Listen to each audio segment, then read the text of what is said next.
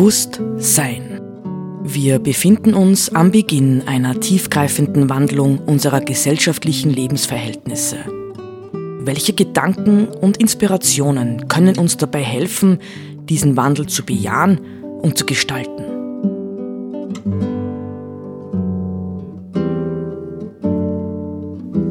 Eine Sendung von Roland Steidl.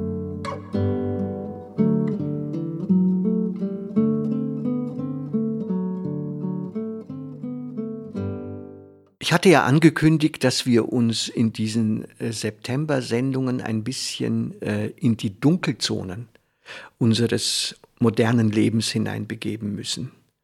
Das ist wichtig, ja, das ist wirklich wichtig. Und das Interessante ist, ähm, dass wenn man sich, wie ich, seit Jahrzehnten mit Themen von Umwelt, Ökologie, äh, gerechter Verteilung der Güter auf dieser Erde beschäftigt, dass man feststellt, ja, dass vor Jahrzehnten das Bewusstsein über die Grenzen, ja, über die Grenzen dessen, was wir angezettelt haben mit dieser technologisch orientierten Konsumgesellschaft, wesentlich höher war als heute.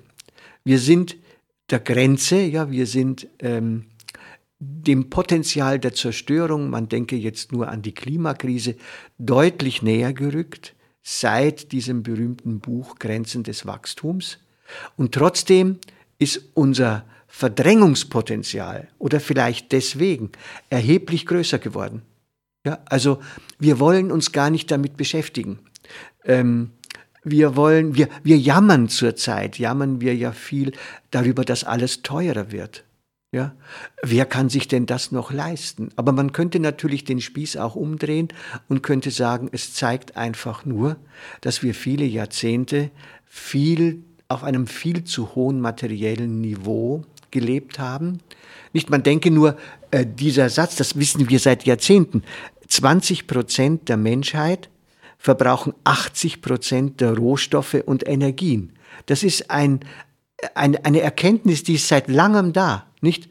Und trotzdem ist nichts passiert. Jetzt erleben wir plötzlich, dass wir Energie sparen sollen. Na, nichts ist doch logischer als dies.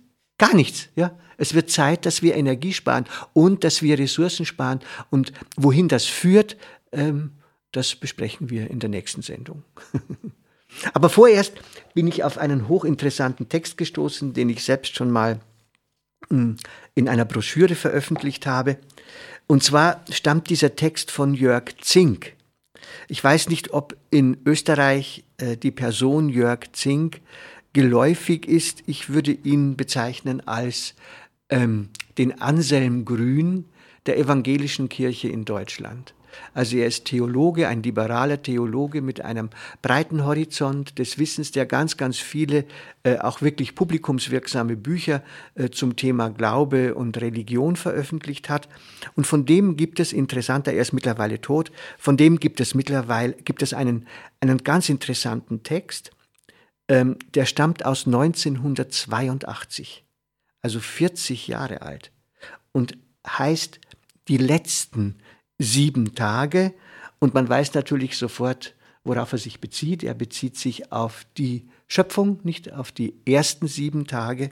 Und hm, ich lese einfach mal äh, diesen Text so, hm, also unkommentiert vor, wie er hier steht. Aber nach vielen Millionen Jahren war der Mensch endlich klug genug. Er sprach, wer redet hier von Gott? Ich nehme meine Zukunft selbst in die Hand. Er nahm sie, und es begannen die letzten sieben Tage der Erde. Am Morgen des ersten Tages beschloss der Mensch, frei zu sein und gut, schön und glücklich. Nicht mehr Ebenbild eines Gottes, sondern ein Mensch.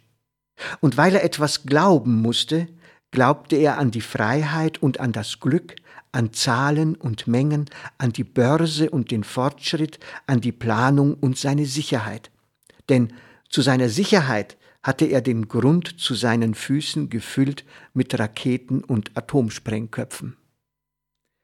Am zweiten Tag starben die Fische in den Industriegewässern, die Vögel am Pulver aus den chemischen Fabriken, das den Raupen bestimmt war, Die Feldhasen an den Bleiwolken von der Straße, die Schoßhunde an der schönen roten Farbe der Wurst, die Heringe am Öl auf dem Meer und an dem Müll auf dem Grunde des Ozeans, denn der Müll war aktiv. Am dritten Tag verdorrte das Gras auf den Feldern und das Laub an den Bäumen, das Moos an den Felsen und die Blumen in den Gärten. Denn der Mensch machte das Wetter selbst und verteilte den Regen nach genauem Plan. Es war nur ein kleiner Fehler in dem Rechner, der den Regen verteilte. Als sie den Fehler fanden, lagen die Lastkähne auf dem trockenen Grund des schönen Rheins. Am vierten Tag gingen drei von vier Milliarden Menschen zugrunde. Die einen an den Krankheiten, die der Mensch gezüchtet hatte, denn einer hatte vergessen, die Behälter zu schließen, die für den nächsten Krieg bereitstanden, und ihre Medikamente halfen nichts die hatten zu lange schon wirken müssen in Hautcremes und Schweineländchen. Die anderen starben am Hunger, weil etliche von ihnen den Schlüssel zu den Getreidesilos versteckt hatten, und sie fluchten Gott, der ihnen doch das Glück schuldig war. Er war doch der liebe Gott. Am fünften Tag drückten die letzten Menschen auf den roten Knopf, denn sie fühlten sich bedroht. Feuer hüllte den Erdball ein, die Berge brannten, die Meere verdampften und die Betonskelette in den Städten standen schwarz und rauchten. Und die Engel im Himmel sahen, wie der blaue Planet rot wurde, dann schmutzbraun und schließlich aschgrau. Und sie unterbrachen ihren Gesang für zehn Minuten. Am sechsten Tag ging das Licht aus. Staub und Asche verhüllten die Sonne, den Mond und die Sterne, und die letzte Küchenschabe, die in einem Raketenbunker überlebt hatte, ging zugrunde an der übermäßigen Wärme, die ihr gar nicht gut bekam. Am siebten Tag war Ruhe. Die Erde war wüst und leer, und es war finster über den Rissen und Spalten, die in der trockenen Erdrunde aufgesprungen waren.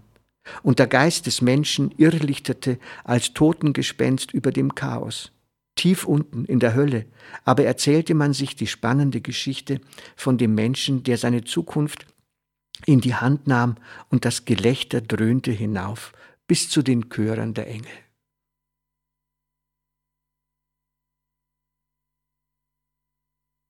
Es ist gewaltig, nicht? weil wenn man das jetzt 40 Jahre alt ist es nicht und ich denke, man merkt schon, es ist in gewisser Weise ein genialer Wurf, weil ganz, ganz viele Motive drin sind, die heute, ich würde fast sagen, tatsächlich real geworden sind. Ja? Wenn man denkt an den Plastikmüll in den Meeren, an die, an, die, an die Ölfilme auf dem Meer, wenn man tatsächlich denkt an, ja, an, an das brennende Feuer. Nicht? Wir haben ständig überall brennende Feuer in unseren Ländern jetzt, nicht durch den Klimawandel. Also äh, der Jörg Zink konnte damals manches vielleicht nicht wissen, einiges erahnen und ansonsten hat er eine gewisse prophetische Ader, das muss man ihm lassen. Ja. Aber die Frage ist zunächst einmal nicht, wie gehen wir mit einem solchen Text heute um?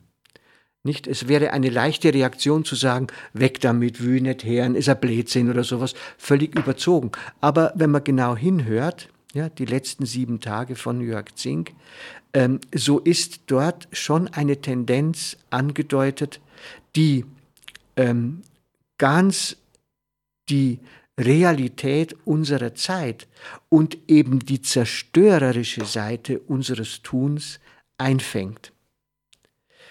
Was wäre die richtige Reaktion? Nicht? Ich habe äh, in der vergangenen Sendung schon äh, mit Hilfe von Harald Welzer vom Aufhören gesprochen. Wie kann es uns gelingen, aus der Falle, ja, das ist wirklich eine Falle, vielleicht ist es sogar eine Besessenheit, ja, unseres Konsum, Konsum, Konsum, Wohlstand, Wohlstand, Wohlstand, Leistung, Leistung, Leistung, Wachstum, Wachstum, Wachstum, Technik, Technik, Technik. Wie entkommen wir dieser Besessenheit, die mittlerweile ja tatsächlich äh, weiteste Bereiche unseres Planeten überzogen hat und viele, viele Menschen wie ein Megavirus angesteckt hat? Die Corona-Pandemie ist im Grunde genommen verglichen mit diesem Megavirus der Gier und des Habenwollens und äh, des Konsumierenwollens eine Bagatelle. Die eigentliche Problematik steckt in uns Menschen selbst. Ja, die eigentliche Problematik steckt in unserer Überheblichkeit, steckt darin zu meinen, wir könnten das Leben selbst in die Hand nehmen und gestalten, ohne auf irgendetwas, sei es Schöpfung, sei es eine religiöse Realität, noch Rücksicht nehmen zu müssen. Und das ist tatsächlich ein gewaltiger Irrtum, der sich heute zunehmend zeigt. Jetzt habe ich aber noch einen zweiten Text, ja, den ich auch dazu lesen möchte. Dieser Text stammt von einem heute kaum mehr bekannten, aber noch immer eigentlich, äh, der Surkamp Verlag hat noch viele seiner Bücher aufrecht, ähm, von Reinhold Schneider. Reinhold Schneider ist 1903 geboren und 1958, man könnte fast sagen, zu früh verstorben, aber er war lebenslänglich ziemlich krank ähm, und ist einer der ganz, ganz großen, wie soll man sagen, Literarhistoriker. Also er hat äh, in genialer Weise hat er viele äh, historische Situationen aus den verschiedensten Seiten, äh, Zeiten ähm, hat er in äh, Romane eingebracht und verlebendigt. Ja, vor allem auch übrigens südamerikanische ähm, äh, Dinge. Nicht Las Casas vor Karl V. ist vielleicht sein berühmtestes Buch, wo er einen äh, Jesuitenpater schildert, der sich vor dem spanischen König ähm, ja, vor dem spanischen König kämpft um die Freiheit der hm, südamerikanischen Indianer und der ihm äh, zeigt, ja, wie, äh, welche unglaubliche Zerstörung die westliche Invasion äh, in Südamerika gebracht hat.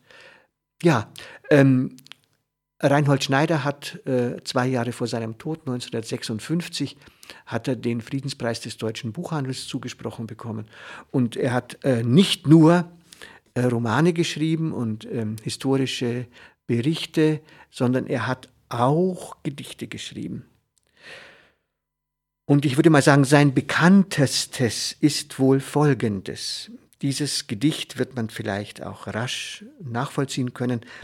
Es stammt aus 1936. Da hat er schon äh, die verhängnisvolle Entwicklung, äh, die auf Deutschland und die Welt zukam, abgesehen. Der Text lautet folgendermaßen. Allein den Betern kann es noch gelingen, das Schwert ob unseren Häuptern aufzuhalten und diese Welt den richtenden Gewalten durch ein geheiligt Leben abzuringen. Denn Täter werden nie den Himmel zwingen.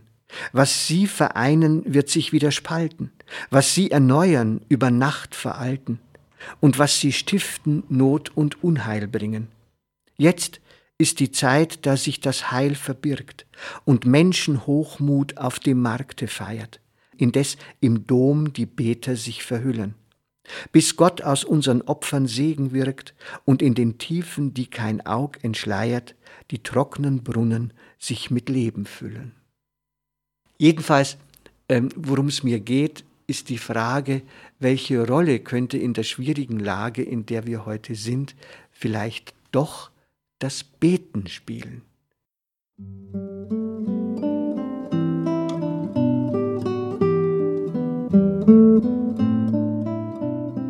Sie hörten Bewusst Sein. Gedanken von Roland Steidl. Die Musik zur Sendung stammt von Johann Sebastian Bach. Interpretiert von Harald Simada. Diese Sendereihe steht auch als Podcast in unserem Online-Archiv zur Verfügung.